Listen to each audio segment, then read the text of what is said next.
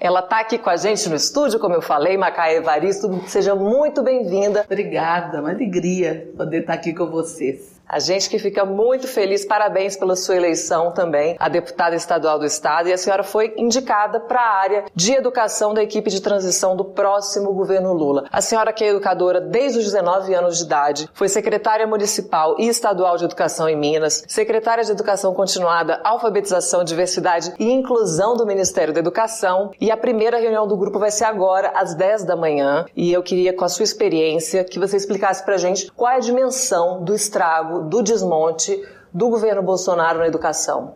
Olha, Amanda, acho que a primeira preocupação nossa né, é com a recuperação de uma visão sistêmica da educação. Primeiro que educação é direito, precisa ser uma prioridade estratégica para o desenvolvimento sustentável do nosso país. E a gente precisa trabalhar com uma visão de que direito à educação precisa ser trabalhado da creche à pós-graduação. Então, quando a gente fala do ponto de vista do, do buraco, né? do buraco onde nós estamos na educação, é porque foi desmontado primeiro a relação no Pacto Federativo. É preciso que o Ministério da Educação retome o diálogo com estados e municípios e que isso seja feito a partir de critérios muito objetivos para garantir a ampliação do atendimento educacional e a melhoria da qualidade. Vou dar exemplo para você, por exemplo. Não tem orçamento para compra de livro didático. Nós chegamos num ponto que é, o município precisa de um ônibus escolar, por exemplo, para as escolas do campo, ou precisa de um investimento para a construção de uma creche, e o município não pode se direcionar ao Ministério da Educação ou FNDE. O município tem que pedir um deputado para fazer uma emenda parlamentar para garantir uma, uma, coisa que é direito da população. Então, o desmonte ele se deu em todos os níveis, né? Total ausência de financiamento para as universidades, o desmantelamento tanto do ProUni quanto do FIES. O Enem, a gente viu as dificuldades aí, né, para a operacionalização do Enem. Então, é preciso reconectar, na verdade. Né? O que a gente está fazendo é, nesse processo é, da transição, primeiro é fazer um diagnóstico detalhado da situação da educação, do atendimento educacional, mas também um diagnóstico detalhado do próprio Ministério da Educação, né? Exatamente, efetivamente, o que, que aconteceu ali no processo de gestão para que a gente possa minimamente né, garantir para aquela pessoa que vai ocupar a pasta do Ministério ter as informações necessárias para o desenvolvimento dos, dos trabalhos no ano de 2023. E quando a senhora assumiu, né, é, foi titulada a Secadi, que foi extinta no governo Bolsonaro tratava justamente da educação. Inclusive, a senhora tem essa experiência na coordenação de programas como a implantação de escolas indígenas, a escola integral em Minas Gerais, a escola integrada de Belo Horizonte, as cotas né, para o ingresso de estudantes de escolas públicas negros e indígenas na educação superior. Eu queria saber para um novo governo do presidente Lula quais são as ações emergenciais, tanto na educação inclusiva quanto na área em geral. Bom, primeiro o que nós estamos fazendo na transição é escutar os diferentes setores. Então, nós já fizemos reunião, por exemplo, com a Undime, que organiza todos os dirigentes municipais de educação. Hoje nós teremos reunião com o CONSED, que é com o Conselho dos Secretários, que organizam os secretários estaduais de educação. Vamos conversar com o MIEB, que é um movimento forte, nacional, em defesa da educação infantil, e com vários setores. Né? Encontramos com os reitores pela democracia, vamos reunir com a Andif, com várias instituições que atuam no campo educacional, que, que, que trabalham, né, que trabalharam, que sempre lutaram para a ampliação do direito à educação no Brasil, nessa tentativa de fazer um diagnóstico bastante preciso, para que a gente possa, então, trabalhar nas sugestões. Né? O que, que é imediato? Por exemplo, quando você fala da SECADI, uma secretaria importantíssima era responsável pela política para inclusão de estudantes com deficiência, transtornos globais do desenvolvimento, altas habilidades, superdotação. Né? Isso ficou perdido e, na verdade, é, a, as ações desenvolvidas foram no sentido de retroceder retroceder a uma época que se segregava crianças por causa das suas deficiências. Né? Tudo que se cuidava de educação escolar quilombola, educação escolar indígena, a implementação da Lei 10.639 de 2003, nós estamos em novembro, mês da consciência negra, a gente sabe da importância da presença da memória, da história, da cultura africana, dos afro-brasileiros, das populações indígenas nos currículos escolares. Isso foi completamente desmantelado, é seis anos sem nenhuma política, sem nenhum financiamento, né? Ah, olha, uma ação importante da SECADI, que era o monitoramento da frequência escolar, porque o Bolsa Família não era só um programa de transferência de renda, monitorava a frequência escolar dos estudantes brasileiros, garantia que as crianças tivessem o cartão de vacinação em dia, e olha o que, é que nós estamos vivendo, né? Com esse, é, é, na verdade, essa apologia à não vacinação, o país voltando, né, a ter doenças que estavam superadas, como sarampo, poliomielite, é, o combate ao trabalho infantil. Então, a SECADI fazia, né, do ponto de vista do Ministério da Educação, essa articulação com o programa Bolsa Família. Nós tínhamos uma estrutura articulada, quando eu falo do Pacto Federativo, porque a gente fala a SECADI, o Ministério da Educação, mas era essa secretaria articulada a todas as secretarias estaduais de educação e às secretarias municipais. Monitorávamos mensalmente a frequência escolar, sabíamos os indicadores de evasão, né? E desenvolvíamos políticas para garantir a maior presença, a permanência dos estudantes. Foi uma tragédia, né? Uma tragédia. Nós, eu falo que a gente, nós vivemos uma pandemia, mas muito antes da tragédia da pandemia, nós tivemos, na verdade, era um, um governo que trabalhou contra a vida da população brasileira. Isso se deu também na educação. O Brasil, nós somos um dos países onde a gente ficou mais tempo dos estudantes sem acesso à escola, sem financiamento para a inclusão digital, que poderia garantir, né, é, principalmente para as crianças, para os jovens das classes populares, o acesso à educação. Então, esses desafios todos estão né, tão postos. Nossa tarefa na transição é fazer, escrutinar né? Na verdade, é, a situação mesmo, fazer um bom diagnóstico da situação educacional no país, para que se possa mesmo ter algumas medidas acertadas aí num curto espaço de tempo.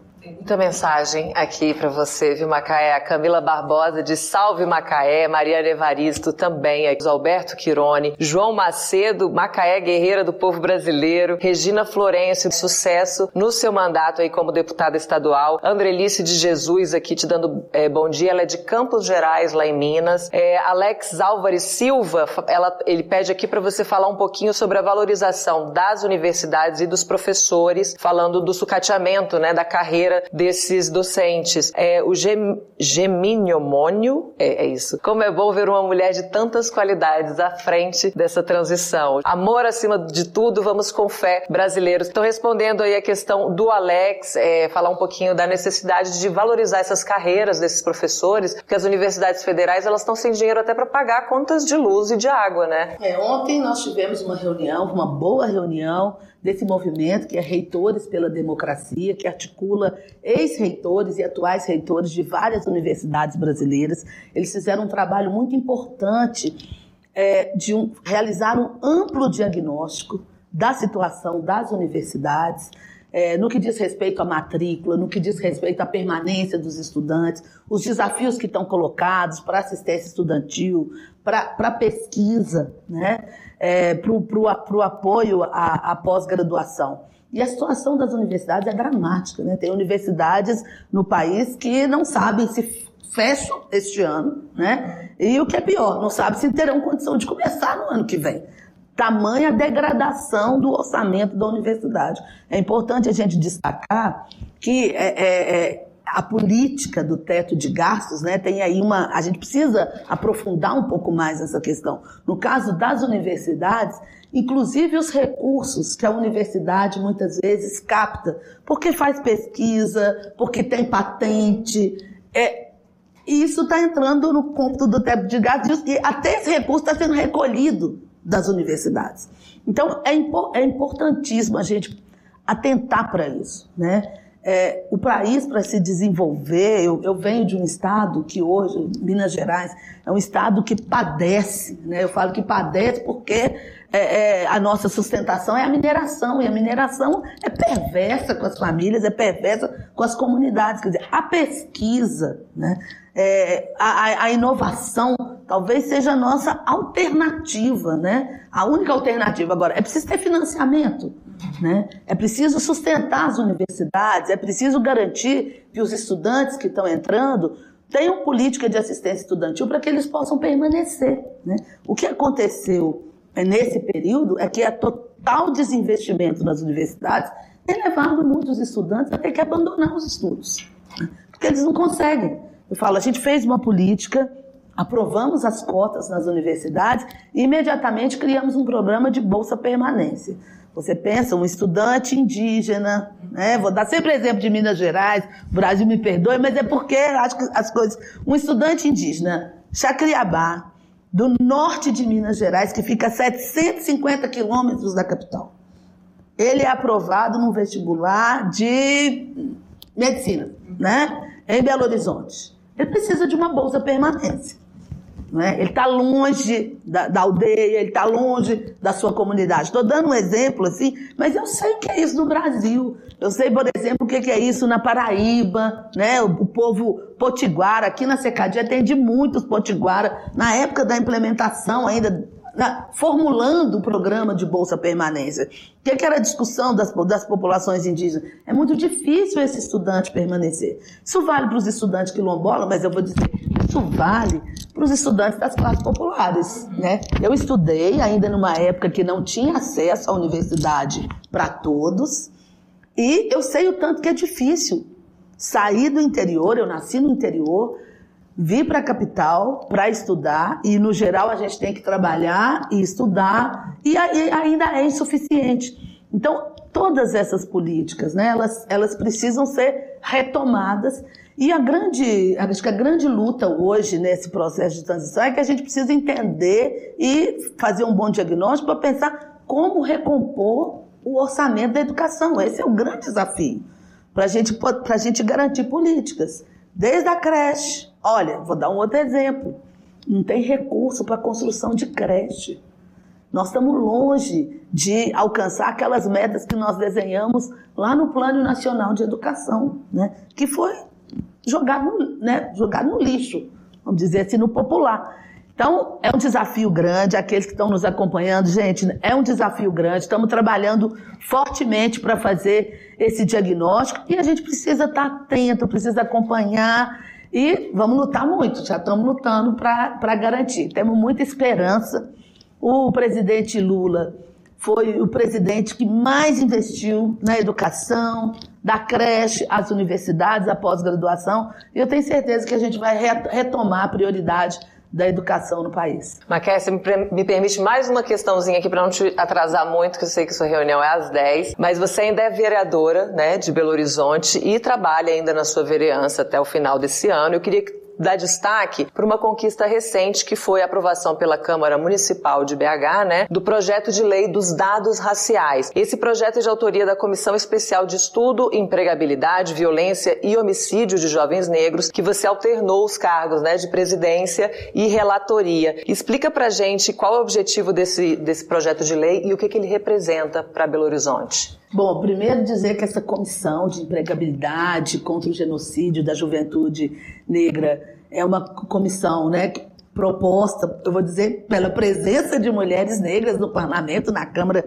de, de Belo Horizonte, uma comissão que especial que se estruturou então é, é, pela segunda vez nesse mandato. O primeiro mandato, as parlamentares que lá estavam fizeram um amplo diagnóstico da situação e dos indicadores de educação, de saúde, de inserção no mundo do trabalho, dos dados de violência, assassinato de jovens negros no município de Belo Horizonte. E nós retomamos, né, criamos novamente essa comissão para avançar, no, em, em, na verdade, em diferentes agendas, mas essa questão dos dados raciais é, é, é, uma, é uma questão muito importante.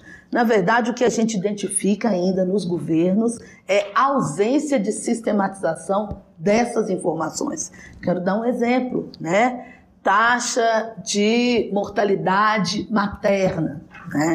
taxa de mortalidade infantil, é, números, números de é, mortes de jovens, de adolescentes negros por causas não identificáveis, que no geral não identificáveis a gente tem que saber exatamente o que é. Essas informações elas não têm uma recorrência, né?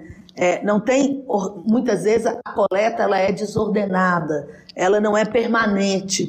Isso é problemático para fazer política pública. A gente precisa ter bons indicadores, indicadores consolidados, primeiro, para a gente propor ações, segundo, para a gente verificar se as políticas que estão sendo desenvolvidas, se elas estão funcionando. Né? A gente tem, por exemplo, nesse momento, um dado que ampliou a evasão escolar. Isso é um dado no Brasil inteiro, a gente sabe que ampliou. Mas a gente sempre, eu sempre quero dizer, bom, mas é preciso a gente, para além desse dado geral, a gente olhar e entender. Mas quem são mesmo as crianças e os adolescentes que estão fora da escola? Ou os que estão sendo obrigados a abandonar a escola? Né? Muitas vezes porque passa a ser necessário a sua mão de obra para o sustento da família. Então é preciso a gente ter esses indicadores em várias áreas para que a gente possa produzir, interferir, acompanhar a agenda de políticas públicas. Eu considero, fiquei bastante feliz da gente ter avançado nessa comissão. Tem outros projetos em cursos. Belo Horizonte, infelizmente, ainda não tem um estatuto da igualdade racial. A gente tem trabalhado nesse, nessa agenda, nesse debate. É uma construção, precisa envolver o conjunto é, da população mesmo no âmbito federal, né? A gente precisa, tanto no âmbito federal quanto no âmbito estadual, pensar numa agenda de constituição de um fundo, né? De um fundo público para garantir financiamento de políticas que atuem na equidade, na promoção da igualdade racial em vários níveis. Eu acho que é uma necessidade urgente estancar né, a mortalidade de jovens negros. É absurdo no país, a gente vive uma situação de guerra, né? E o que é pior, né? Não tem apuração, não, ninguém é responsabilizado. A gente vive uma situação tão grave, eu falo que é tão grave, esse governo que a gente está se livrando dele, né? Ele costumava dizer que bandido bom é bandido morto. Mas ele instituiu no Brasil uma outra agenda, que é morreu, foi assassinado, é bandido, não interessa quem seja. E a gente não pode deixar. Né? É, por exemplo, a, a, a, população da periferia, a população favelada, ele diz que ali só tem bandido. Nós sabemos que não é verdade. Nós sabemos que muitas vezes a bandidagem está escondida muito longe das favelas e das periferias. Então, assassinar um jovem, assassinar uma mulher da periferia é tido como assassinar um bandido. Ou seja, você dá, assim, naturaliza. Na verdade, é a construção da naturalização da monstrualização da pobreza, da população negra, das mulheres. Nós não podemos admitir isso, isso é uma política de morte. Nós temos que superar.